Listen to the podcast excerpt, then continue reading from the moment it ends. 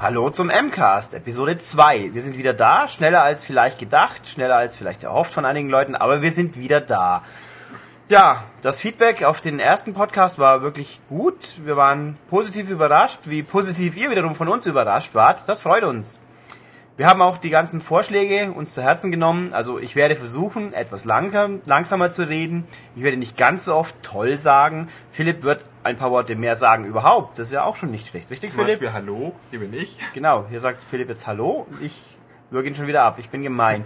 Ähm, also, ja, wir werden auch uns bemühen, die Themen ein bisschen mehr noch zu streuen, ein bisschen weniger nur Spiele, ein bisschen mehr außenrum. Haben wir diesmal auch schöne Sachen. Und ja, bevor wir jetzt noch loslegen kurz, äh, ihr hört es vielleicht, ich bin etwas heiser, weil der böse Herr Herde hat uns die Woche mit diversen Sachen angesteckt und wir kämpfen teilweise noch damit. Also wenn hier einer hustet, bin es wahrscheinlich ich, aber wir werden darüber hinwegkommen. Noch ein Punkt, iTunes-Einbindung. Wir arbeiten dran. Von unserer Seite aus wäre alles fertig. Apple hat halt äh, scheinbar das Gefühl, sie müssten etwas länger brauchen, um die ganze Sache freizugeben. Also wir hoffen, dass es so bald wie möglich passt, sobald es auch möglich sein wird, wenn wir das auf unserer Webseite natürlich verkünden. Und wir gehen ganz fest davon aus, nächste Woche spätestens ist es soweit. Von wegen nächste Woche, also Plan ist, wir werden jetzt wöchentlich podcasten. Okay. Dann legen wir los. Gehen wir zu den News. Die News sind, wie letztes Mal auch, wie in Zukunft auch, subjektiv, gemischt und ohne Anspruch auf Vollständigkeit. Wir werden also nicht jedes Thema abhandeln, sondern einfach ein paar, die uns oder mich oder Philipp interessiert haben. Gut, fangen wir an. Es ist verkündet, wir haben es erwartet, jetzt ist es soweit. Max Payne 3 ist offiziell angekündigt. Wie es immer so ist bei Rockstar-Spielen, außer der Ankündigung hat man nicht viel mehr Infos, aber immerhin ein bisschen was. Wir wissen, diesmal wird Max nicht in New York durch die Gegend wuseln. Er schießt also nicht in New York Leute um, sondern irgendwo weit weg heißt es. Keine Ahnung wo. Das Spiel an sich wird wahrscheinlich doch relativ ähnlich sein zum bisherigen, also Zeitlupe, Schießen. Naja, schauen wir mal. Mark Wahlberg spielt keine Rolle. Wobei der Film, ich fand den Film jetzt nicht so schlecht. Philipp, hast du den Film gesehen? Nein, ich habe ihn nicht gesehen. Ich habe nur schlechte Kritiken gehört und es deswegen sein gelassen. Ach nein, er war nicht so schlimm. Also es gibt viel schlimmere Filme. Jedes Bollwerk ist viel schlimmer. Andere Sachen waren auch nicht ganz so toll. Also wenn man nicht so hohe Ansprüche hatte, war der Film eigentlich ganz unterhaltsam. Okay, was es noch gibt, ist ein Artwork. Das sieht vom Stil her aus wie ein GTA 4 Artwork, ist meine Meinung. Das ist jetzt natürlich nicht schlecht. Ob das Spiel auch in die gleiche Richtung geht, optisch weiß kein Mensch wiederum. Interessant auch, Max Payne hat jetzt einen Vollbart. Und er sieht ungefähr so aus wie Ethan Thomas. Das ist der Typ, man erinnert sich aus den zwei ganz, ganz bösen Sega-Spielen, die in Deutschland ganz, ganz böse verboten sind. Aber schauen wir halt, wo es hingeht. Jo. Dann für die PS3 nur kommt ein neues Katamari. Äh, ja, nun, was soll man davon halten? So wie es sich anhört, ist es wahrscheinlich eine Art Remix, Best of, irgendwas, wo man halt das gleiche macht wie immer, rumrollen, Zeug aufsammeln. Die Grafik wird, das ist angekündigt, in 1080p laufen. Dann frage ich mich natürlich, ja prima, weil das so eine super detaillierte Grafik ist, die wirklich jede Textur, Feinheit genau bringen muss. Sie sollten vielleicht lieber die Steuerung ein bisschen zugänglicher machen für Leute, die sich nicht dauernd ärgern wollen. Der gute Keito, Keita Takahashi, der das Ganze erfunden hat, ist jetzt nicht mehr dabei. Der macht Nobi Nobi Boy und ja, das haben wir ja letzte Woche besprochen, das ist seltsam genug. Auch angekündigt, das neue Ratchet Clank. Wir wussten alle, es kommt. Schließlich war bei Call of Beauty, Call for Beauty, pardon, ähm, die Ankündigung am Schluss, es wird weitergehen. Es wird im dritten, vierten Quartal erscheinen, heißt A Crack in Time. Es hat scheinbar, so man hört, mehr Weltraumschlachten wieder und ansonsten keiner weiß es. Ich nehme an, das gleiche wie immer, aber das war in dem Fall richtig gut, also freuen wir uns drauf. Diverse Termine gibt's. Bionic Commando erscheint jetzt am 22.05. Ja, ich meine, die ganzen super spannenden Capcom-Spiele haben wir hinter uns, jetzt kommen halt die hoffentlich trotzdem noch guten. Schauen wir mal, die ersten Eindrücke waren, Potenzial ist da, was wirklich draus wird, hm, ja, schauen wir mal. Dann Need for Speed Shift erscheint jetzt am 17.09. Was ich interessant finde, weil das ist ja schließlich vor dem ganz, ganz großen Weihnachtsrush, wo dann alles auf einmal kommt. Sie kommen also vorher. Die Frage ist, traut EA der ganzen Geschichte vielleicht doch nicht ganz so sehr und will eben das Problem der Riesenkonkurrenz außenrum umgehen? Oder wollen sie halt Alleinstellungsmerkmal? Ich weiß es nicht. Wie wir gesagt haben, es wird sicherlich ein sehr gutes, sehr tolles, ich sage diesmal nicht so oft toll, aber diesmal schon, tolles Spiel, das eben also was ganz anderes ist. Also kein Tuning, Underground, Nacht, cool sein, irgendwas. Nein, es ist realistisch. Na gut. Ja, dann noch ein drittes Spiel. Was sagst du dazu, Philipp? Ja, das ist nämlich Modern Warfare 2. Und das ist nicht mehr Call of Duty, sondern nur noch Modern Warfare. Also das Call of Duty wurde gestrichen. Ähm, höchstwahrscheinlich daran, dass zwei Serien gleichzeitig etabliert werden sollen. Also einmal die Call of Duty Serie, Weltkriegsszenario und Modern Warfare, das äh, moderne. Ja, das heißt auch eben, Modern Warfare soll vielleicht stärker ausgebaut werden. Vielleicht gibt es jetzt auch jedes Jahr ein neues äh, Modern Warfare. Da schauen wir mal. Also ich finde die Änderungen, ich finde sie irgendwie beliebig, weil, also den, wenn man mit Leuten über Modern Warfare 1 redet, ich glaube, die meisten Leute sagen einfach Call of Duty 4 dazu, sie sind das gewöhnt. Ich glaube auch, die meisten oder sehr, sehr viele Leute werden Call of Duty erst mit Call of Duty 4 so richtig angefangen haben, also die haben nicht das oh, Call of Duty ist dummer Weltkrieg, trotz World at War Gefühl. Also ich finde die Namensänderung, ich weiß nicht, ich finde es irgendwie, hätte es nicht gebraucht, aber solange das Spiel wieder so gut wird wie der Vorgänger, dann soll es uns egal sein. Gut, dann haben wir noch ein Bündel Meldung von der Games Developers Conference, die jetzt in Amerika gerade ist. Wir haben uns ein paar Sachen rausgenommen, es gibt natürlich viel, viel mehr, aber wir nehmen jetzt diese hier. Nintendo hatte eine Keynote, also eine Ansprache und Präsentation mit diversen Sachen. Mehr, mehr und weniger spannend, mehr oder weniger erwartet, aber interessant auf jeden Fall. Nämlich, es gibt ein neues Zelda, wird kommen. Und zwar für den DS. Und das heißt nicht mehr Phantom Hourglass, sondern ähm, Spirit Tracks. Vom ersten Trailer her, der Grafikstil ist der gleiche geblieben, also wie das Cell Shading Link, was auf dem DS ja zum Glück nicht so ätzend war wie damals auf dem Gamecube und man kann wohl irgendwie mit einem Zug rumfahren. Sonst sieht es aus wie das alte, also mei, was erwarten wir davon? Es wird mit Sicherheit ein Spitzenspiel. Ob es wirklich innovativ sein wird, diesmal, mei, wir es sehen. Dann äh, gibt es jetzt den SD-Karten-Support für die Wii. Das heißt, man kann SD-Karten jetzt ähm, nutzen, quasi um das Speicherproblem der Wii zu lösen, um seine Spiele darauf zu speichern und darauf auch zu spielen. Ja, ähm, Gibt es jetzt jetzt? Ja, das gibt's schon. Es funktioniert prima, also im Endeffekt nach dem neuen Update, der dann den Wii auf 4.0e, glaube ich, stellt, also großer Systemsprung. Da hat man ein kleines Icon links unten, da klickt man drauf und dann gibt's ein quasi kleines nochmal Menü, wo man einzelne Kanälchen sieht. Da passen bis zu 240 sind's, glaube ich, drauf. Und man kann auch SDHC-Karten benutzen, also 8 GB an Download-Spielen draufpacken. Die liegen dann einfach auf der SD-Karte, können allerdings nur auf dem Wii benutzt werden, weiterhin auf dem man das Spiel auch gekauft hat und muss kurz warten, bis das Spiel geladen ist, aber das sind ein paar Sekunden, ist irrelevant. Also sprich, Nintendo hat endlich, endlich das Problem gelöst, was jeder hat, der auch mal mehr wie ein Download-Spiel gekauft hat und es funktioniert prima und so gehört sich's auch und ich freue mich drüber, weil selbst wenn man nur drei Spiele hat, meistens ist der Platz voll und jetzt kann man mehr downloaden. Das Prima. heißt doch jetzt aber auch, ich kann jede handelsübliche SD-Karte benutzen oder brauche ich eine von Nintendo direkt? Nein, ganz normale SD-Karte. Natürlich soll es sinnvollerweise gleich eine große sein, aber heutzutage kosten die 10 Euro, 4 Gigabyte oder weniger. Also hinfällt. Ganz normale, ich glaube Nintendo bringt auch gar keine eigenen raus, wäre auch ein bisschen merkwürdig. Also ganz normale Handelsware geht. Ähm, gleichzeitig noch auch etwas überraschend, also der, die Virtual Console ist mir nicht an einem Freitag geupdatet worden, sondern an dem gleichen Tag, an dem diese Keynote war, also am Dienstag. Es gibt eine neue Rubrik Arcade, also Spielhallenspiele. Zum Start gibt's vier Stück, die kosten jeweils 5 Euro und darunter so Highlights wie Mappy und Tower of Druaga.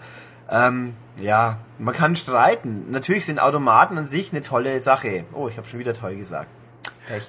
Ähm, eine schöne Sache, aber äh, Mappy ist ganz nett, House of Draga ist weniger ganz nett.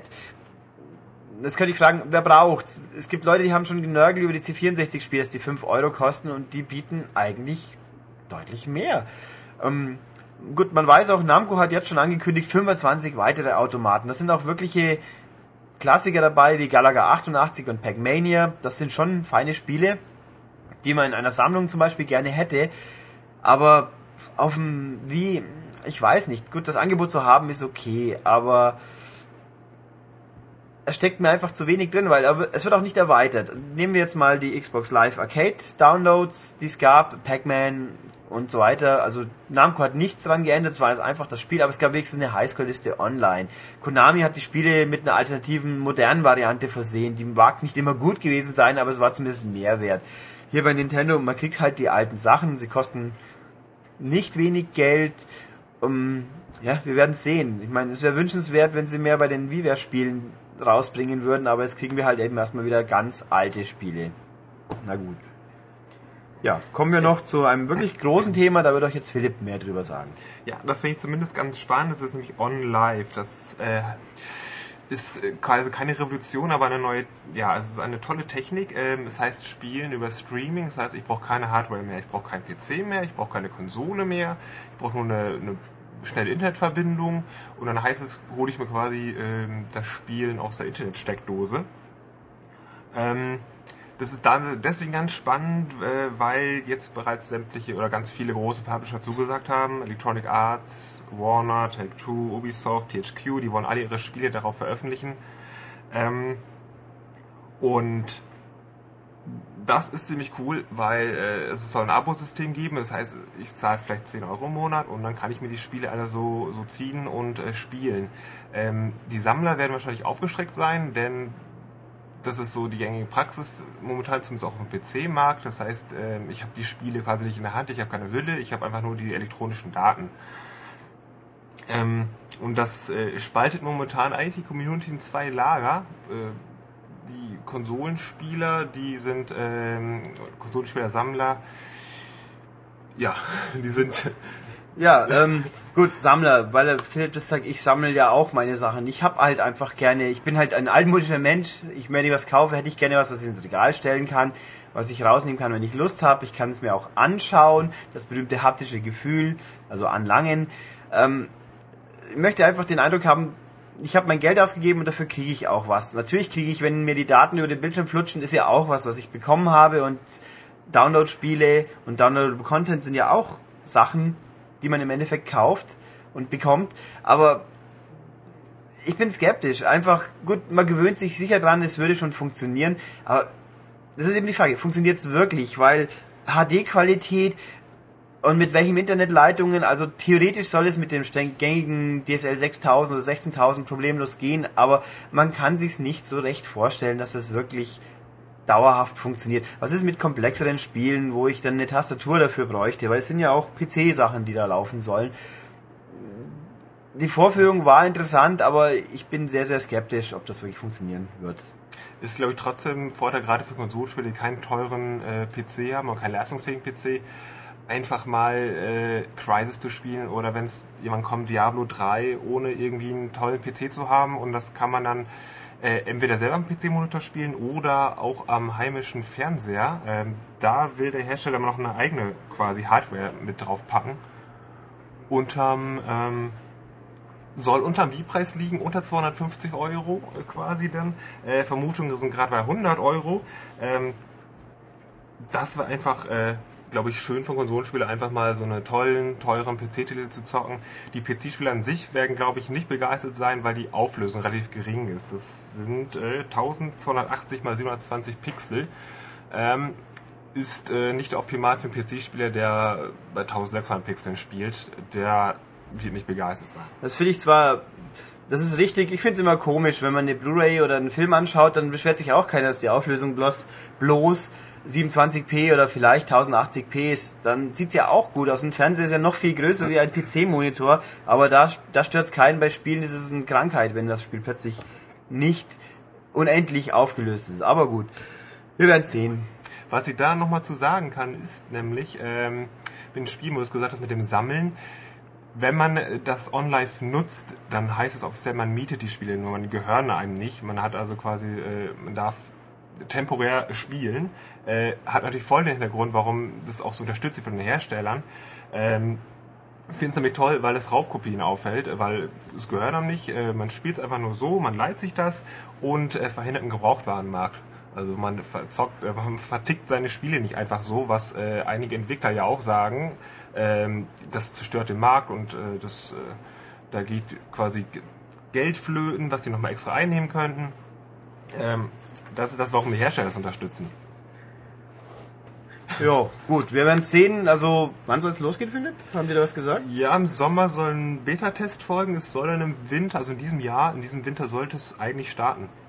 Ja, wir glauben es, wenn wir es sehen. Also vor allem noch außerhalb von Amerika schon mal doppelt und dreifach und dann in Deutschland noch fünfmal mehr.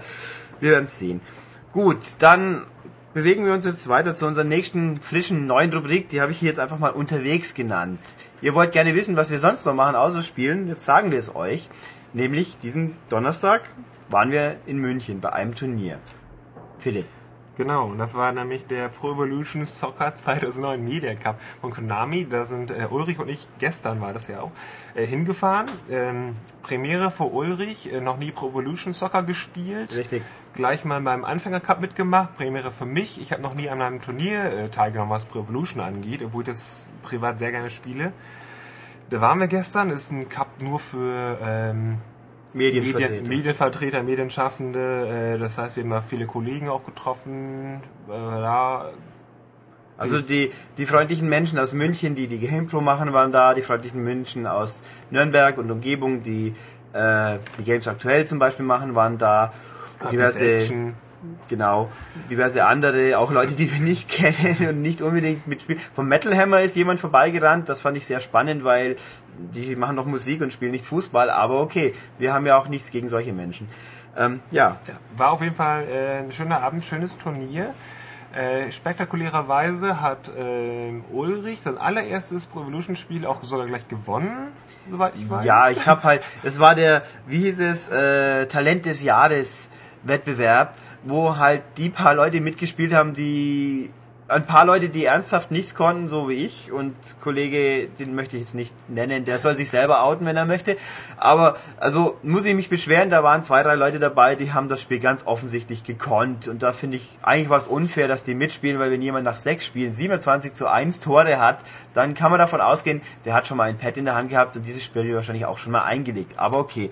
Ähm, um es kurz zu machen, ich bin von den Leuten, die es offensichtlich nicht richtig gut können, glaube ich, Zweiter geworden, also insgesamt Vierter. War gut. Ja, ich bin vorher noch nie gespielt. Steuerung gut, kapiert man ja auch. War schön. Ich werde vielleicht in Zukunft tatsächlich freiwillig doch mal ein Pro Evo Spiel machen. Daneben gab es natürlich noch den richtigen Cup. Äh, richtig schön mit Vorrunde, K.O.-Runde, Relegation nochmal. Äh, da kann ich sagen, ich habe in der Vorrunde mit Inter doch ziemlich dürftig gespielt, immer nur 1-0 Siege, letztes Spiel auch noch verloren. Es war doch relativ knapp, äh, was mich gewundert hat. Äh, dann K.O.-Runde habe ich natürlich Team gewechselt und äh, habe den dritten Platz gemacht endgültig. Ich habe so einen kleinen Pokal mit nach Hause genommen. Äh, nicht ganz klein, der ist ganz schön groß. Der große war dafür groß. sehr groß. Das auf jeden Fall und äh, spannendes Finale äh, ging in die Verlängerung, ging zum Elfmeterschießen. Jeder hatte seine Chancen. Ähm, dann hat sich der Vorjahressieger auf jeden Fall durchgesetzt und hat quasi seinen Titel verteidigt. Ja, und so gegen, wie spät war es? Halb zwei? Halb, Halb zwei Uhr nachts? sogar. Waren, nee, halb drei waren wir daheim. Um halb zwei Uhr nachts das große Finale Elfmeterschießen. Das Elfmeterschießen ist jetzt behaupte ich mal nicht die größte Stärke von Pro Evo, aber es war zumindest spannend. Ähm, was wir auch noch sagen sollten, das war offiziell von Konami ausgerichtet.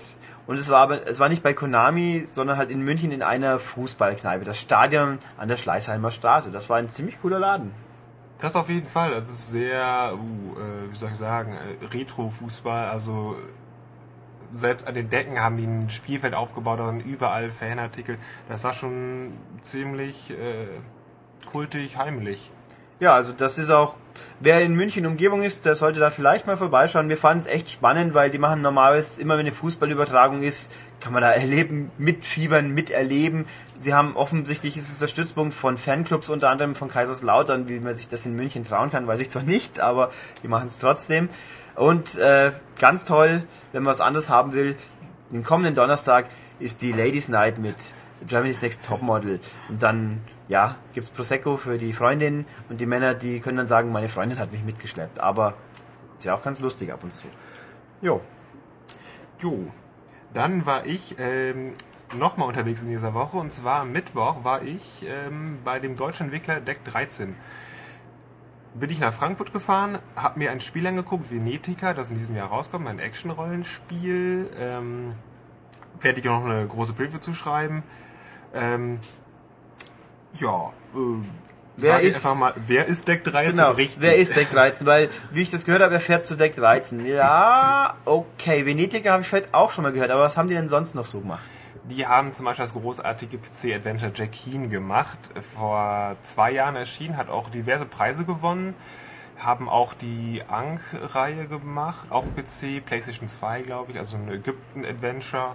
Ähm, auch diverse Serious Games sozusagen, haben da auch Preise für gewonnen, ähm, also so, so Kinderspiele, wo man was lernen kann. Und ähm, da war ich zu Besuch, äh, einmal einfach, um mir das anzugucken, äh, wie arbeitet ein deutscher Entwickler, der werde ich auch was vorbereiten für die äh, nächste M-Games und habe mir Venetica angeguckt. Ähm, wie gesagt, ein Action-Rollenspiel ähm, fand ich, muss ich sagen, ähm, sehr, sehr schön. Ich freue mich drauf.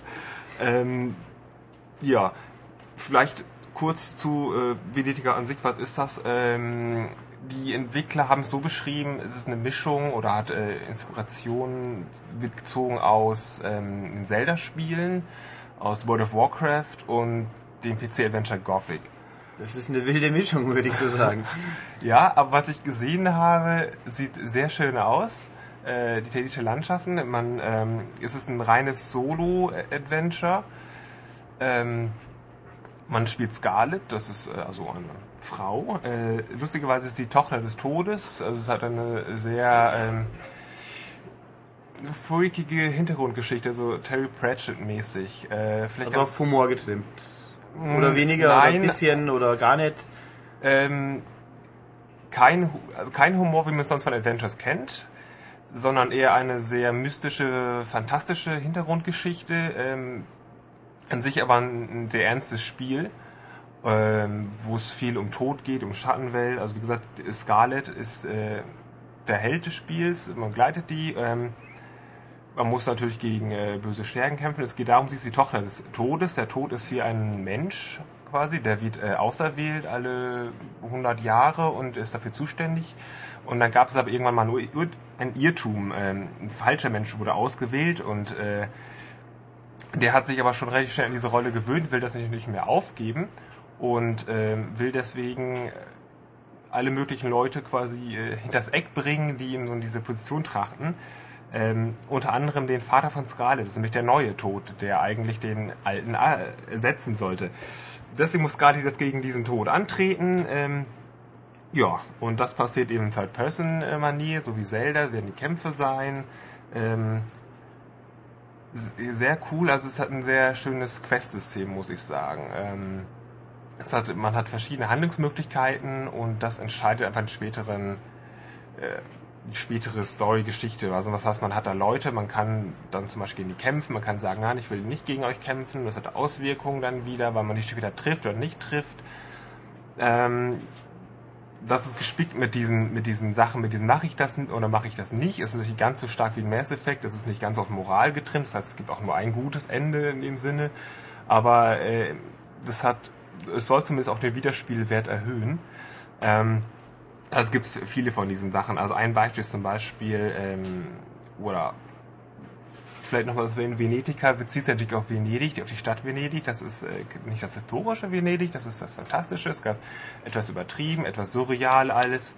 Aber es ist das Herzstück des Spiels, eine riesengroße Stadt mit äh, diversen äh, unterschiedlichen Stadtgebieten. Die kann ich so frei Sandbox-mäßig begehen. Ähm, noch nicht, das schaltet man nacheinander frei einfach, je nach, je nach äh, Aufträgen, die man erfüllt. Und das ist natürlich auch so gemacht, dass man verschiedene Skills hat, verschiedene Talentbäume und je nachdem, wie ich die ausbaue, kann ich dann später in die alten Gebiete zurückgehen und dann da nochmal neu erforschen, wie man es so kennt. Äh, was ich eigentlich sagen wollte, mit wegen Questsystem auch was ganz schön ist, da gibt es zum Beispiel in Venedig einen großen Hafen und man hat, äh, man hat später die Möglichkeit, in andere Gebiete zu reisen. Ähm, dann hat man da einmal das Piratenschiff und dann mal das Schiff des Dogen. Und je nachdem, wie man dann gerade sich entschieden hat, äh, durch verschiedene Quests, äh, kann man dann äh, entweder das Piratenschiff besteigen oder das quasi das Schiff des Dogen. Mit dem Piratenschiff kann ich viel Beute machen. Ähm, bei dem Schiff des Dogen ist das so, äh, dass es sehr, ähm, da kann ich sehr viele Rufpunkte sammeln, das ist, äh, gibt mir sehr viel Ehre und äh, das ist so dann der Weg des Guten und ich kann auch den Weg des Schergen einschlagen und dann ein bisschen ähm, heimtückischer vorgehen, ein bisschen mehr Beute machen. Das zieht sich einfach komplett das Spiel durch. Ich habe viele verschiedene Handlungsmöglichkeiten und äh, Dialogmöglichkeiten, um es alles zu beeinflussen. In welche Richtung geht's denn so stilistisch? Weil wenn man sagt, das Vorbild Gothic und, und World of Warcraft, das eine ist bunt und poppig und Fantasy und das andere ist mehr auf Grimm, Realismus getrimmt, wie, in welche Richtung soll es eigentlich mehr gehen? Dann kann man sagen, es geht zumindest auch wie die Entwickler sagen, in die Richtung World of Warcraft. Das heißt, es ist eher ähm, eine buntere Grafik, auch wenn sie natürlich sagen, so nein, es ist nicht cartoonmäßig, es ist nicht Comic. Ähm, aber es ist ähm, nicht, es ist kein düster, realistischer Look wie zum Beispiel in Dragon Age. Das kann man nicht erwarten. Das ist auch okay. Aber ähm, es, ist, es sieht bisher zumindest sehr gut aus. Sie geben sich viel Mühe. Es soll äh, übrigens für Xbox kommen an diesem Winter. Geben sich viel Mühe, dass es stabil erscheint. PS3-Version? Keine PS3-Version. Das ist Pech für die PS3-Besitzer, ja. Ähm, also sehr ambitioniertes Projekt. Äh, in der nächsten M gibt es da auf jeden Fall eine schöne Preview. Und dann habe ich mich noch mit Entwicklern unterhalten, mir angeguckt, äh, wie, äh, was ist äh, ein deutsches Entwicklerstudio, was machen die da eigentlich, haben die verschiedene Stationen. Und habe mir das alles mal angeguckt und ähm, sie sitzen im Frankfurter Bürokomplex. Also verschiedene Räume, nichts zu spektakuläres, jeder seinen Schreibtisch, schön aufgeräumt alles. Aber ähm, das ist auch schon mal ganz spannend, da einen Einblick zu bekommen in verschiedene Animationsstudien, Art Designer ist da. Äh, da werde ich auf jeden Fall was ganz äh, Schönes vorbereiten. Das kann ich vielleicht schon so verraten einfach mal. Äh, wie, wie waren die Jungs so drauf? Wir haben ja schon, wir haben, das ist ein komisches Phänomen, deutsche Entwickler sind gerne, sie möchten nicht gerne gesehen werden. Also wir hatten schon zwei, drei Versuche mit Leuten Porträts zu machen, da wollte dann keiner fotografiert werden am besten auch sonst keine Abbildungen, keine Interviews, weil oh Gott, man könnte ja eine Persönlichkeit rüberbringen. Wie waren die so drauf, die Jungs? Die waren sehr, sehr lustig drauf, sehr sympathisch, die Jungs. Ähm, auch was das angeht, was Entwicklerstudie angeht, äh, total offen.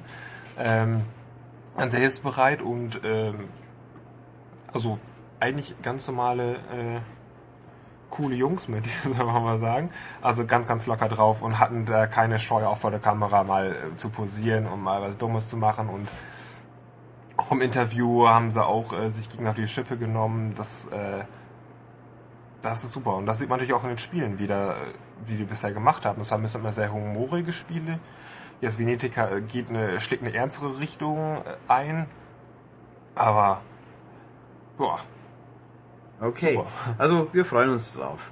Gut, dann kehren wir zurück von den großen Reisen zurück in unsere Redaktion, wo wir also eben Spiele spielen. Zum Anfang gehen wir mal auf den digitalen Vertriebsweg, also Downloads. Ähm, es gab eine Handvoll Download-Content die Woche. Wir hatten die Call of Duty World at War Maps. In Deutschland fehlt dann die Nazi-Zombie-Variante aus bekannten Gründen. Das haben wir drei deutsche, drei Maps, die gut sind. Die, man wird sie letzten Endes brauchen, um online weiterzuspielen vernünftig, weil neue Maps immer gut. Die taugen auch wirklich was. Es gibt, es gibt, es gäbe Resistance 2 Maps, ja, überall, nur nicht bei uns. Wieso auch immer. Sony ist ja bekanntlich bei Online-Geschichten mit ihrer Altersfreigabe etwas merkwürdig. Sie, zum Beispiel Resident Evil 5 Homespace in Deutschland kann er nicht betreten werden, weil äh, weiß eigentlich kein Mensch so genau, weil da rennt man doch eine Kulisse, tut nicht weh. Resistance 2, das gleiche Problem. Das Spiel ist bekanntlich ab 18, das Spiel kann man kaufen. Die Maps gibt's nicht bei uns. Also noch, vielleicht kommen sie auch nächste Woche, aber Stand heute, gestern war der Update, diese Maps gehen bei uns nicht. Auch die Charakterskins für Multiplayer gehen nicht. Ähm, ich weiß nicht wieso, es macht auch keinen Sinn, weil eben besagte Call of Duty Maps, das Spiel war auch ab 18. Das Spiel ist auch mit Sicherheit nicht weniger brutal wie ein Resistance 2. Wir werden versuchen herauszufinden, wieso, aber normalerweise heißt es halt, ja, wir machen nichts mit 18. Wir verstehen es nicht. Was es auch noch gibt, jetzt für die Xbox 360, Fallout 3 The Pit, die zweite Ergänzung. Da gab's ein Malheur bei diversen Versionen. Bethesda hat laut eigener Aussage, das File war irgendwie defekt. Ergebnis, die Leute hatten Abstürze, hatten Pannen, komische Ausrufezeichen in der Landschaft. Ich meine, das ist nicht Metal Gear hier, wir reden hier von Fallout. Ähm, das heißt, wir haben wir es auch noch nicht gespielt.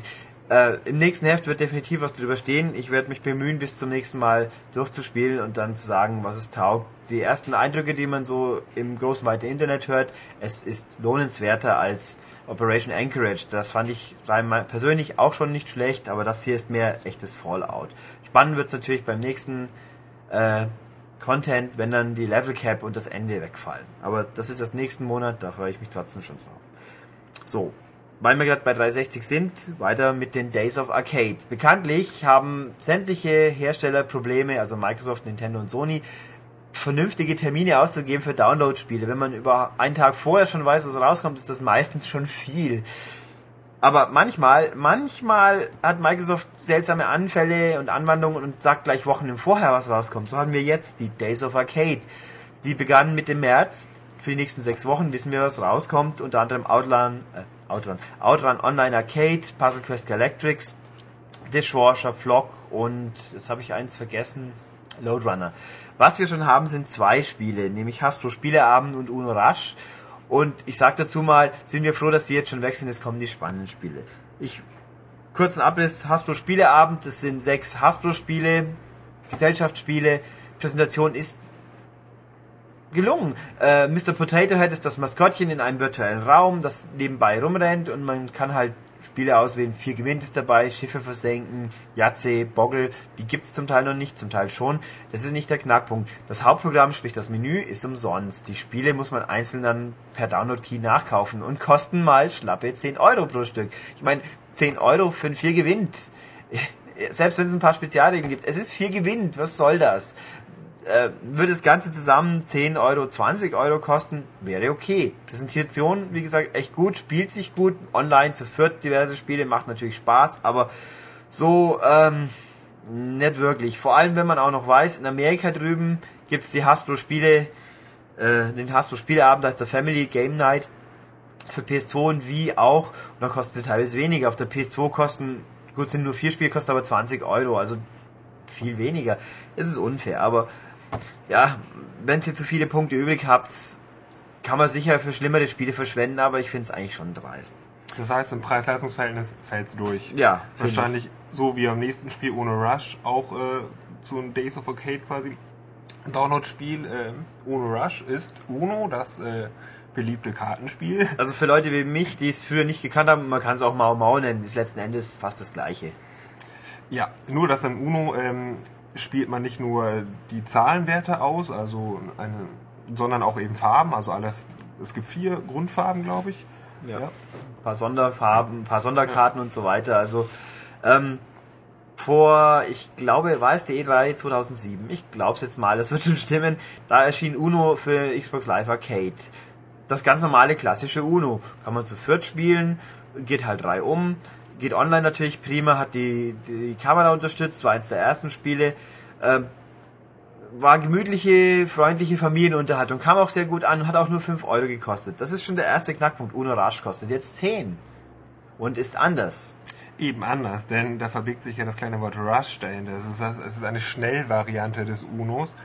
Ähm, man spielt zum Beispiel gegen drei äh, ja, drei Mitschreiter. Man sieht dann auch die Kartenstapel der jeweiligen anderen. Und es, geht, es ist Rush, weil der einfach, wenn ich zum Beispiel eine grüne Karte lege und auch zwei grüne Karte in meinem Sta Kartenstapel habe, dann äh, lege ich automatisch. Und das macht das Programm dann auch automatisch. Das heißt, es werden zack, zack, zack, werden ganz schnelle Karten gelegt auf einmal. Ähm, das macht der Computer ebenso und es gibt da auch ein Zeitlimit, was man hat. Das heißt, man muss sehr schnell reagieren und unglaublich schnell, ja, unglaublich schnell reagieren einfach, um irgendwie da zu bestehen.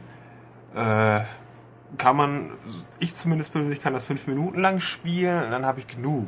Ähm. Ja, ich finde, ich bin, ich werde nicht warm damit. Für mich ist Uno eben, mein äh, Kartenspiel, es wirkt für mich gemütlich und unterhaltsam und Uno Rush ist einfach hektisch das hat den großen Vorteil, man kann es zu viert an einer Konsole spielen, weil die Decks sind immer offen. Ich sehe immer, was meine Konkurrenten haben, damit ich planen kann. Macht auch Sinn natürlich. Demnach kann ich es auch an einem Fernseher spielen. Beim alten Uno ging das natürlich nicht, weil wenn ich an einem Fernseher sitzen würde, sehe die Karten der anderen, dann hat Uno nicht mehr wirklich viel Sinn. Also Uno Rush, dieser Punkt ist positiv. Alles andere, die Präsentation wirkt irgendwie ein bisschen ist zwar bunt, aber langweilig, kein kaum Flair. Ähm, und die Spielmodi sind halt mehr oder weniger schnell, aber immer hektisch, immer kon ich finde es auch einfach konfus. Man gerade eben auch der UNO-Ruf, den man braucht, das passiert allen Nachsagen, man vergisst ihn, Chaos, Hektik, man fühlt sich gehetzt. Und ich finde es eine Frechheit, das Ding kostet eben das Doppelte wie das normale Uno und dann wäre es fair gewesen, wenn wenigstens das normale Uno dabei wäre. Ist aber nicht. Hier kriegt man wirklich nur Uno rasch. Du, man kann nur die Hektik-Variante spielen. Das, nee. Nee, also bin persönlich enttäuscht von. Es ist, was es will, macht, ist zwar eigentlich schon richtig, aber ich würde es nicht empfehlen. Es gibt spannendere Spiele und wer Uno spielen will, soll fürs halbe Geld das Original kaufen. Finde ich besser. Ja, bei der PS3 gibt's äh, Run Zombie Run, heißt der Spaß. Das ist im Endeffekt, kostet 8 Euro, ist im Endeffekt ein Robotron, sag ich jetzt mal, mit Zombies. Man führt einen komischen Cartoon-Knubbelkerl, rennt durch eine Farm, ist der erste Level, und schießt anrückende Zombie-Wellen weg. Schießen, schlagen, wie auch immer. Ähm, Prinzip schnell erklärt. Was Knackpunkt für mich ist dran, es ist wie ein Robotron, aber ohne die Robotron-Steuerung. Sprich, man steuert nicht links den Charakter, rechts den Schuss. Nein, man schießt wirklich auf Knopfdruck in die Richtung. Man kann dann strafen, das geht schon, oder fokussieren, dass es Auto-Aim hat, mehr oder weniger, aber es fühlt sich nicht so ganz richtig an, wenn aus allen Richtungen später riesen Horden angerollt oder angerannt, angewackelt, angeschwankt kommen, aber man sie nicht wirklich äh, im Rundumschlag erledigen kann. Also ähm, ich muss sagen, ähm, ich kann mir das gerade nicht so wirklich vorstellen. Genau, was, was mache ich da jetzt? Äh, du stehst halt als kleine Figur auf deinem Spielfeld, das man so von mehr oder weniger oben sieht und aus allen Richtungen kommen Zombies an. Und die schießt sich dann weg. die schießt man weg. Faden ja, es gibt, nö, man hat eine, sein, der kleine Mensch hat eine kleine Schrotflinte, kleine Pistole, kleine Kettensäge, äh, kleinen Baseballschläger in der Hand und haut oder schießt dann halt auf die kleinen Zombies, die auf einen zustimmen, ein. Okay, das hört sich irgendwie ganz niedlich an. Ist es äh, ja. mit Zombies ist es jetzt aber sonderlich brutal? Ja, es ist äh, ja, es ist Cartoon-Gewalt, würde ich es mal nennen. Da in der, ich sag mal in der nicht deutschen Version, da komme ich gleich noch drauf, da fließt schon ordentlich Blut, dann ist der Boden halt relativ rot, aber es ist jetzt nicht, ich würde sagen, nicht besonders plakativ, Na, klar, Blutfontänen, aber halt eben Cartoon, Blut, da fliegen keine Gliedmaßen in Zoom im Detail, also das kann man gar nicht vergleichen mit einigermaßen ernsten, brutalen Spielen. Trotzdem ist, die deutsche Version ist ab 18, scheinbar. Weil Sony hat es schon mehrfach geschafft, das große Werbebanner im Store steht ab 18. Klickt man drauf, plötzlich steht ab 16. Ab und zu deutsche Version, ab und zu nicht. Hier nicht, hier steht ab 18. Aber das fertige Spiel, das Blut ist grün. Yay, ein Zombie-Spiel mit grünem Blut. Der Trend setzt sich ja, fort. Kenn ich auch von Left 4 Dead. Genau, jetzt haben wir wieder mal grünes. Da, in dem Fall macht es wirklich nichts. Ob es grün oder rot ist, ist egal, weil das Spiel an sich, es ist kurz kurzfristig interessant, aber also ja, nee, es gibt auch ein paar verschiedene Hintergründe, die man allerdings erst mühsam freispielen muss. Ähm, ich weiß nicht, ich würde auch sagen, ja, 8 Euro, ich halte es für ein bisschen zu viel dafür. Ja, das heißt für diesen äh, für diesen MCAS äh, keine Download-Empfehlung? Ne, keine wirkliche. Wir haben noch zum Abschluss den Wii. Im WiiWare-Bereich haben wir diese Woche ein ganzes Spiel bekommen, ja, weil wenn man schon vier Arcade-Automaten kriegt, dann braucht man auch keine vernünftigen WiiWare-Spiele. Und es ist Texas Hold'em Tournament. Hurra! Ein Pokerspiel. Ein Pokerspiel. Ich bin der größte Pokerfan der Welt nicht, also für mich völlig außen vor mal, mal, was soll man von erwarten? Man kann es online spielen, das ist positiv, wobei ohne Kommunikation finde ich es wieder weniger spannend. Ähm, und es ist von den Typen, die schon Incredible Maze verbrochen haben und das unglaublich spannende Sudoku Challenge. Also äh, es ist bestenfalls okay, aber nein, nee, äh, ja. Also wenn wer wirklich nur ein Wie hat und unbedingt mit Leuten spielen will, mit denen er nicht reden kann, oh, sonst ja, sonst gibt's für PS3 und für 360 auch Texas Hold'ems, die mehr drauf haben. Wie teuer ist das denn? Ähm, das ist jetzt peinlicherweise habe ich nicht nachgeschaut. Ich glaube, oh. es waren 5 Euro. Ja. Also der Preis, es war jetzt nicht übertrieben teuer, aber ich würde es trotzdem nicht ausgeben. Ist es denn trotzdem was für Pokerfans? Ja. Ähm, also ist es akkurat umgesetzt? Ich müsste jetzt zugeben, wir haben es nicht gespielt, aber trotzdem, wir kennen die Grunderfahrung. Es ist, man kann nicht viel falsch machen beim Texas Hold'em und die, äh, die, die Präsentation, die Promo-Shots, weil wir wollten das Geld, ja, um ehrlich zu sein, das Geld nicht investieren bisher. Das werden wir noch tun, aber erst schauen wir mal. Ähm, ja, ich kann nur wieder wiederholen, es ist okay. Mir fällt mal so einfach beim besten Willen nicht ein. Na gut, dann gehen wir noch weiter zu den in Anführungszeichen richtigen Spielen. Ja, richtige Spiele. Wir wollten, weil so schön pünktlich. Leisure Suit Larry ist wieder da. Wir hätten euch gern schon jetzt mehr darüber gesagt, aber hey, äh, das Spiel steht heute im Laden. Wir haben es auch heute erst vom Publisher bekommen.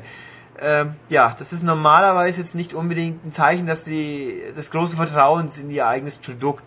Wir werden sehen, also ich, ich hab's vor, ich werde mich opfern. Ich bin so großzügig. Ich werde mich opfern, ich werde es bis nächste Woche mal gespielt haben, dann kann ich mehr dazu sagen, aber so vom ersten Blick, ähm, Minispielsammlung scheinbar, stimmen scheinbar. Ich, ich glaube, wir sollten ganz kurz nochmal einwerfen, Leisure Suit Larry ah. ist eine Adventure-Reihe. Es, es gibt war es seit 1987, richtig, es war eine, ist zumindest angefangen. Ähm, relativ schlüpfrig, äh, ja. immer kleine äh, Sexanspielung quasi. Mhm. Ähm, Kleine viele Sexanspielungen. Genau, ist jetzt mittlerweile, es war vorher bei Vivendi Activision, ist jetzt mittlerweile bei Codemasters gelandet und es gibt ein neues Spiel dazu, das heißt Box Office. Bust. Box Office Bust. Genau, ein lustiges genau. Wortspiel, wer Englisch kann. Und hat sich anscheinend jetzt gewandelt von einem waschechten Adventure zu einer möglicherweise Video, äh, also Minispielsammlung. Ja, also ähm, auch hier nochmal Rückblick. Das letzte Larry, das rauskam, war äh, Magna Cum Laude 2004 etwa. Das hat schon diesen Trend verfolgt. Es war eine Art Action-Adventure-Rahmenhandlung, in der man hauptsächlich dumm rumgerannt ist und diverse Minispiele gespielt hat. Und das hier ist offenbar wieder so. Wie gesagt, wir haben es noch nicht spielen können, weil wir es noch nicht hatten. Ähm, jetzt spielt es halt im Filmmilieu. Ähm, interessante Sachen es scheint so, es gibt wohl keine deutsche Synchro diesmal. Das ist sicher nicht verkehrt, wer das letzte Spiel gespielt hat, hat Pocher bewiesen, dass er halt einfach nicht lustig ist und offensichtlich Geld nimmt und dann keine Motivation aufbringt, vernünftig zu synchronisieren. War große Nicht-Unterhaltung, sag ich jetzt mal. Ich finde den aber schon lustig, muss ich sagen.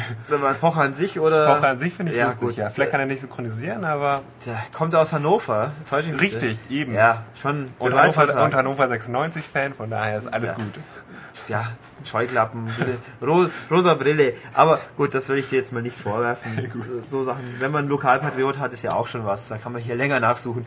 Ähm, äh, was auch noch interessant ist, vom noch nicht gespielt haben, das Spiel ist bei uns ab 12. Das ist schon mal, äh, ja gut, wir sind ja jetzt hier nicht gerade die Spießer, was nackte Haut angeht, aber trotzdem, 12 ist wenig. In England hat das Ding eine 18, aber wegen contains very strong language and frequent strong sex references. Also wegen der Sprache. Äh, ein Larry, und hier, es gibt Hot Girls in Bikinis. Äh, ein Larry ohne nackte Frauen, das darf doch nicht sein. Wie kommt man auf so eine Idee? Das, das geht nicht. Ich meine, Larry hat nackte Frauen zu haben. Von mir ist auch nur oben ohne nackte Frauen. Aber nackt, nackt, das muss nackt sein. Es ist nicht nackt, was soll das? Aber gut, wir werden sehen. Vielleicht macht es trotzdem mehr Spaß, wie wir jetzt momentan glauben. Wir werden sehen. Ich ich werde nächste Woche auf jeden Fall ein Update geben. Eben, kommen wir nochmal zum Spiel, was wir wirklich gespielt haben, was wir auch getestet haben in der letzten Ausgabe schon. Ja. Ist aber jetzt äh, letzte Woche auch erst erschienen, Resistance Retribution, nämlich ähm, ein Shooter für die PSP. Ja, richtig. Ähm, wie der Name schon sagt, es hat mit den Resistance von der PS3 was zu tun, ist aber anders. Hier ist, es ist kein Ego-Shooter jetzt auf der PSP, sondern ein Third-Person-Action-Spiel-Shooter. Ähm, der nächste Verwandte wäre Seifenfilter, weil das sind auch die gleichen Entwickler.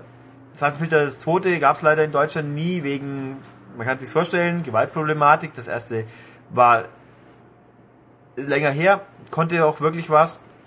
Und auf dem baut das Spiel offensichtlich auf. Die Technik, man sieht es, wirkt ähnlich. Es sieht für ein PSP-Spiel ist an der oberen Kante der PSP-Spiele. Tolle Umgebungen, detaillierte Charaktere, die Texturen sind manchmal etwas matschig, aber da steckt Detail drin, es ist, die Stimmung stimmt, es ruckelt nicht, keine gröberen Fehler, also wie man sich's vorstellt. Findest du es schicker als God of War auf PSP? Ähm, nö. Muss ich sagen, nein, weil... Eine Liga? Äh, es ist schon in der ähnlichen Liga. God of War hat einfach vom Art Design schon noch mehr drauf und durch die verschiedenen Kameraperspektiven ist es spektakulär inszeniert, weil hier bei Resistance Revolution ist es hinter der Schulter rumgerenne. Also so, was jetzt halt üblich ist, sieht, man sieht seinen Held äh, so quasi ab Hüfte aufwärts und wir halt in, gegen die ich glaube Beast nennt es bei uns. Die Chim Chimera, Chimera, wie auch immer, bei uns werden sie einfach nur Beaster genannt. Wer auf die Idee kam, weiß ich nicht, aber es war wohl bei den Großen scheinbar auch schon so.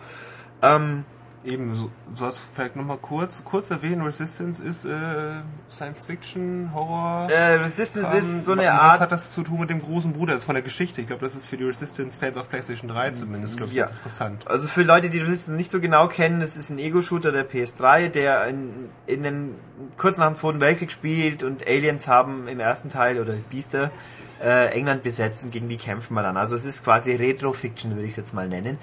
Ähm, das hier spielt nach dem ersten Teil. Die Story zweigt ab aufs Festland Europa, wo äh, ich habe jetzt leider den Namen des Helden vergessen, aber macht ja nichts. Der halt da der der der dem Ursprung einer neuen Sorte von Biestern auf den Grund geht, weil da plötzlich rennen da weibliche Biester rum, die haben große große Hohlköpfe quasi, große Wasserköpfe und, und schreien rum. Hm, Frauen halt. Das ist gemein, aber gut. Ähm, ja, Okay, du hast gesagt, das ist kein Ego-Shooter, aber also Third-Person-Action, das heißt, ich laufe durch Levels und baller und baller. Und das war, also gibt's da quasi noch Rätsel oder sowas, oder ist es wirklich so linear, ich laufe durch und wenig. Es ist, rel es ist relativ linear, es ist aber auch nicht hektisch, es ist schon viel, auch jetzt wieder Deckung suchen.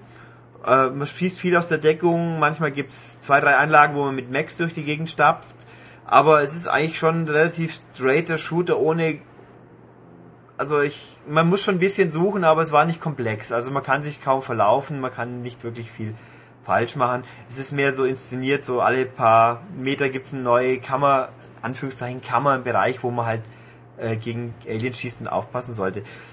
Sehr gut gelöst ist in dem Fall wirklich, was ja PSP üblich, gibt keinen zweiten Knüppel, Knüppel immer wieder ein Problem. Hier, man zielt auch mit den normalen Knöpfen vorne drauf, aber es ist nicht so schlimm, weil man also meint jetzt Dreieck, Kreis, ja, oben, unten, sowas. links, rechts schauen, geschossen wird mit der Schultertaste. Aber die Waffen, die man hat, haben Wirkungsfelder, die mal einen halben Bildschirm groß sind, mal größer und in diesem Bereich quasi automatische Aufschaltung machen. Das könnte für Profis, die fühlen sich vielleicht gegängelt, die können, wenn sie unbedingt Wert drauf legen, abschalten. Aber für Leute wie mich, die jetzt nicht so die großen Shooter-Götter sind, es ist, ist eine sehr feine Sache, weil man trifft halt auch mal was. Und also die, die nicht vorhandenen Steuerelemente vermisst man hier nicht so wie in anderen Spielen. Das ist Gag, netter Gag für Leute, die Resistance 2 auf der PS3 haben.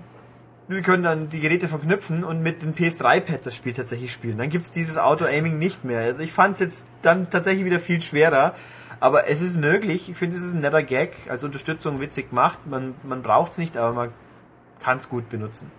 Na gut, Resistance Retribution äh, für PSP, Shooter, also die Leute, die eine PSP haben, gibt es jetzt ja nicht so viel Software, äh, Ja. können bedenkenlos zugreifen. Wir haben auch eine 85, glaube ich, drunter geschrieben. Haben wir ja. Deswegen empfehlenswert. Ja, und wann das nächste große PSP-Spiel kommt, weiß ja auch keiner so ganz genau. Also das lohnt sich.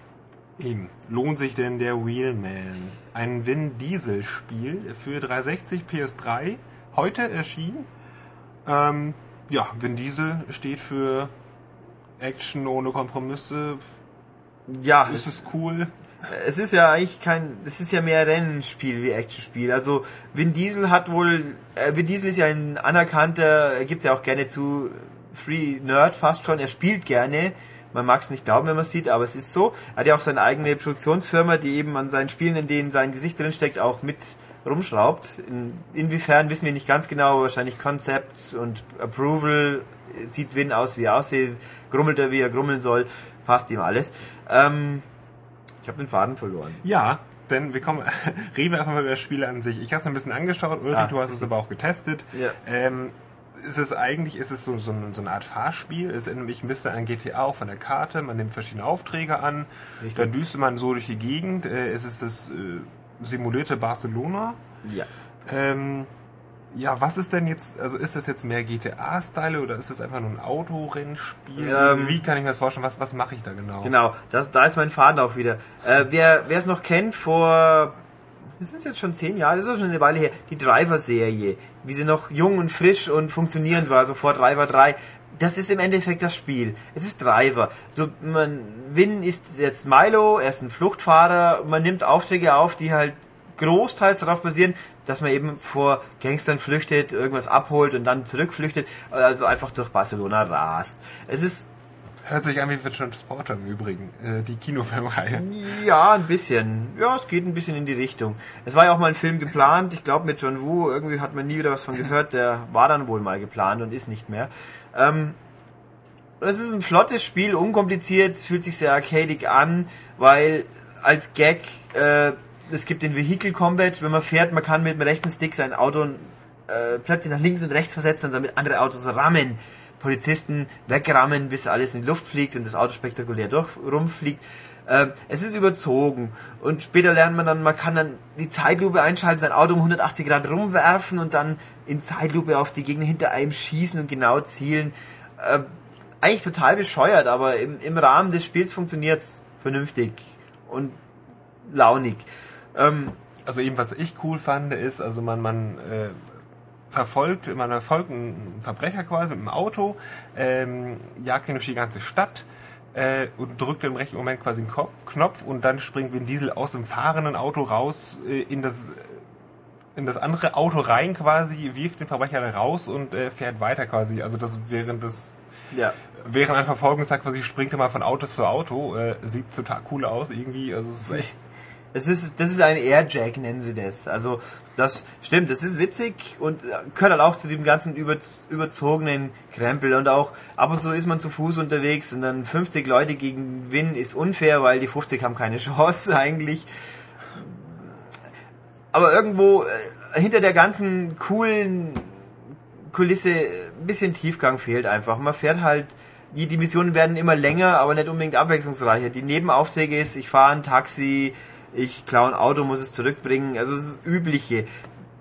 Alles kompetent umgesetzt, auch unterhaltsam, nicht unbedingt für die stundenlangen Marathon-Sessions, würde ich sagen, aber ohne das Flair und Tiefgang eines GTAs von mir aus. Also es ist GTA Light, trifft Driver, ja. Und für Win-Fans eher grummelt freundliche, äh, tiefe äh, Sprüche rein. Das passt. Also, ich würde sagen, man sollte sich nicht zu viel erwarten. Ich habe geschrieben im, Test in der aktuellen M-Games, es ist wie ein B-Movie zum Spielen, das trifft echt gut. Ja. Ähm, was ich was ich ein bisschen enttäuschend fand an dem Spiel ist, also ist es quasi so GTA, also Sandbox, eine offene Welt und halt Barcelona. Barcelona kennt man eigentlich nur so als, finde ich zumindest so als Moloch, der irgendwie voll ist von Autos, Personen, also es ist voll gestopft äh, in dem Spiel, finde ich, sehe ich davon relativ wenig. Also ab und zu kommen mir Autos entgegen, ein paar Passanten laufen durch die Gegend, äh, aber irgendwie doch relativ leer alles. Also gerade bei Verfolgungsjagden äh, hätte ich mir gewünscht, dass ein bisschen mehr Verkehr ist. Aber ein bisschen, quasi, dass ein bisschen äh, noch actionreich ist. Nicht nur das Auto verfolgen, sondern auch mal zusehen, dass ich nicht gegen andere Autos krache. Ähm, also ich vergleiche das, halt, oder mir fällt da ganz spontan Midnight Club ein, äh, Los Angeles, was mhm. ich finde, was das super darstellt. Also extrem vollgestopft, äh, sehr authentisch kommt das alles rüber. Ist in dem Barcelona von ähm, vom Wheelman gar nicht so. Ja, es wirkt ein bisschen steril, weil eben wie Philipp sagt, es ist einfach, ja, es ist zu wenig los. Also ich muss jetzt auch sagen, wenn viel los wäre auf der Straße, hätten wir wahrscheinlich echt eine Krise, weil man permanent irgendwo hängen bleibt. Aber das ist halt ein Kompromiss und das so, so wie Win übernatürliche Kräfte, sage ich es hat, wirkt es auch irgendwie unnatürlich. Aber mei, ich sag mal so, wenn es das letzte Spiel gewesen sein soll, das von Midway kommt, dann haben sie zumindest nicht das Schlechteste gemacht. Jo. Und wir nähern uns dem Ende. Und jetzt noch ein Spiel, das gibt's bei uns nicht. Henry Hatsworth in the Puzzling Adventure heißt der Spaß. Es ist ein Spiel von EA, was wirklich kurios ist. Ich habe nachgefragt, das ist jetzt schon raus im Ausland. Es kommt in Deutschland, es wird nicht erscheinen. Das Ding ist komplett eingedeutscht, aber man konnte mir nicht sagen, wieso es eigentlich bei uns nicht erscheint. Ja, es ist komisch. Ich könnte mir das zumindest so vorstellen, weil ich es gespielt habe, dass ich einfach aus äh, diesem Spiel, ich kann da nichts draus gewinnen. Lass uns das Spiel nochmal kurz beschreiben, was es überhaupt ist. Ja. Denn da habe ich schon, muss ich sagen, Schwierigkeiten. Ähm, es ist irgendwie zwei, zweigeteilt. Es ja. ist äh, einmal ein Jump'n'Run, was ich spiele, und gleichzeitig ein, so ein, mhm. Puzzler, wo ich dann verschiedene Blöcke ja. zusammenfügen muss, wie Tetris quasi. Ja, so ähnlich. Es ist im Endeffekt, jetzt, wir, richtig, es ist ein zwei Spiele in einem, in Anführungszeichen. Oben auf dem oberen Bildschirm, es ist ein Jump'n'Run. Ganz klassisch, 2D, links nach rechts. Also ein bisschen so wie Genesis, das DS, letzte Ausgabe, bloß halt noch ein bisschen klassischer, auch von der Optik her. Äh, ganz klare, ich würde sagen 16-Bit-Sprites, vielleicht ein bisschen drunter. Also haut es grafisch nicht weg, ist aber nett, stilistisch nett gemacht. Oben ist also das Gehüpfe. Unten ist ähm, ne, mehr oder weniger nahe an Puzzle League gelegenes Spiel. Blöcke wandern von oben nach unten und müssen mit dem Stylus oder Steuerkreuz seitlich bewegt werden, so dass möglichst drei senkrecht oder waagerecht mindestens nebeneinander liegen, die verschwinden dann. Das ist Puzzle Quest, äh, Puzzle Quest, pardon, Puzzle League. Der Gag an der Geschichte ist, die Bildschirme beeinflussen sich gegenseitig. Wenn ich oben Gegner weghau, draufhüpf oder mit, mit meinem Schwert wegschlag, dann verwandeln die sich in Blöcke und landen unten im unteren Spielfeld. Dann haben, hat so ein Block plötzlich ein Gesicht drauf. Okay. Und wenn ich, wenn ich die dann nicht, unten nicht wegpuzzle, kommen sie wieder als große fiese Blöcke, die noch die welche wuchtigere, gefährlichere Angriffe haben. Gleichzeitig unten, wenn ich Blöcke, gibt es auch andere Blöcke, baue ich die ab, fliegt dann extra nach oben. Ich kann extra Energie gewinnen oder ich mache stärkere Schläge oder ich kann meine Alternativkräfte aufbauen und das verbindet sich einfach so. Also man muss während dem Spiel immer wieder wechseln. Oben schauen, was passiert, wenn ich hüpf, was passiert unten, ich muss wechseln. Unten kann ich nur begrenzt lang puzzeln, dann geht's oben weiter. Also ich fand's, fand's eine interessante Mischung. Ja, aber das ist genau das ist, was mich gestört hat. Also ich, hier oben hüpfe ich rum, stehe mein, mein ganz klassisches Jump'n'Run. Äh, und dann bin ich quasi gezwungen, auch in diesen Puzzle-Modus per Knopfdruck zu wechseln. Dann puzzle ich so ein bisschen. Ähm, bin doch stark unter Zeitdruck, weil ich nur eine begrenzte Zeit zum Puzzeln habe. So eine Säule, so eine Zeitsäule, die runterläuft und die kann ich dann eben füllen durch, äh, durch, durch Kombos in diesem ähm, Puzzle-Modus oder wenn ich äh, wieder Gegner verkloppe im Jump'n'Run-Modus. Und irgendwie äh, fand ich das relativ stressig äh, und stark unter Zeitdruck. Ich konnte irgendwie gar nicht richtig quasi puzzeln, knobeln, sondern habe die ganze Zeit immer nur Blöcke hin und her geschoben, um welche äh, Kombos auszulösen und musste dann wieder zurückwechseln in einen anderen Modus, also immer hin und her. Ähm, und irgendwie äh, hatte ich eigentlich nur Lust, oben Jump'n'Run-mäßig ein bisschen rumzuhüpfen und Gegner zu vermöbeln. Äh, hat mir persönlich nicht so... Irgendwie habe ich es gar nicht berührt, muss ich sagen. Äh, berührt, würde ich sagen, hat es mich auch nicht. Ich finde ich find diese Kombination, ich finde es halt eben, das ist der Unterschied. Ich finde es reizvoll. Das ist wirklich eine, eine, eben eine ungewöhnliche Mischung. Also für mich funktioniert's. Ich habe ich hab das jetzt, wie lange habe ich gespielt? Ungefähr ein Drittel bisher. Mir hat es bis dahin Spaß gemacht, weil einfach eben nicht äh, nur puzzeln, ja, wäre vielleicht langweilig, nur hüpfen. Dazu ist es als, als Hüpfspiel alleine wäre es zu wenig. Ich finde die Mischung in dem Fall gibt dem einen eigenen Touch, der, den ich schätze einfach. Also offensichtlich nicht jeder fühlt so wie ich, aber ja, ich finde es trotzdem schade, dass es bei uns nicht rauskommt, weil von den EA-Spielen, es ist halt mal was, was eigenes, bisschen anderes und wie gesagt, nachvollziehen kann es keiner. Der freundliche PR-Mensch hat auch den Eindruck gemacht, dass er nicht wüsste, wie, was den Grund, er kann sich auch nicht vorstellen. Eigentlich schade, aber ähm, wer es haben möchte, wie gesagt, das Spiel gibt's schon, in England ist es raus, geht's zu den hinreichend bekannten Stellen, sagen wir einfach Amazon, da kommt man für unter 20 Euro kommt man dran und das, ich finde, das ist es wert. Das, also es ist komplett deutsch. Einzige, was mich ein bisschen angefuchst hat, war die Präsentation, die, die Dialogsequenzen. Da hat man britische Gentlemen und Helfer, die ein bisschen an Layton, Professor Layton erinnern. Und dann äh, quäken die in Banjo-Kazooie Sprachfetzen. Das stimmt, das ist mir auch ganz schnell störend aufgefallen. Ähm, das ist so ein bisschen wie Simlish irgendwie, da hat mich daran erinnert. Simlish auf Affisch irgendwie. Ja, also, äh, die brabbeln die ganze Zeit so ganz quäkigen Mist. Ja. Äh, hätten die sich auf jeden Fall sparen können. Ja, lieber gar nichts. Das wäre, glaube ich, in dem Fall besser gewesen. Aber rundum, Technik ist ordentlich, haut niemand weg. Also bisschen komplex, aber also ich sag mal Puzzle League Fans, die gerne mal hüpfen wollen, die sollten es auf jeden Fall mal an sich überlegen, ob sie sich gönnen. Eben, ich glaube nämlich, dass das Spiel ist eher was für, für Puzzle-Fans als für Jump'n'Run-Fans. Die werden nämlich dann weniger glücklich. Ja, das zweischneidiges Schwert könnte man sich trotzdem angucken. Es kommt wahrscheinlich raus. Es heißt Henry Hadsworth. In The Puzzling äh, Adventure. Puzzling Adventure für den Nintendo DS. Ja, und wie gesagt, für 20 Euro seid ihr dabei. Je nachdem, Kreditkarte sollten wir halt haben. Aber gut. Jo, damit sind wir durch für diesmal. wir hoffen, euch hat's wieder gefallen. Wie, wie immer, wenn ihr Anregungen habt, Wünsche, Kommentare, entweder auf unserer Webseite in die Kommentare schreiben, schreibt es in unser Forum, unsere Foren oder schreibt uns an podcast.maniac.de. Ja, und damit bis nächste Woche. Bis dann. Okay, tschüss. Ciao.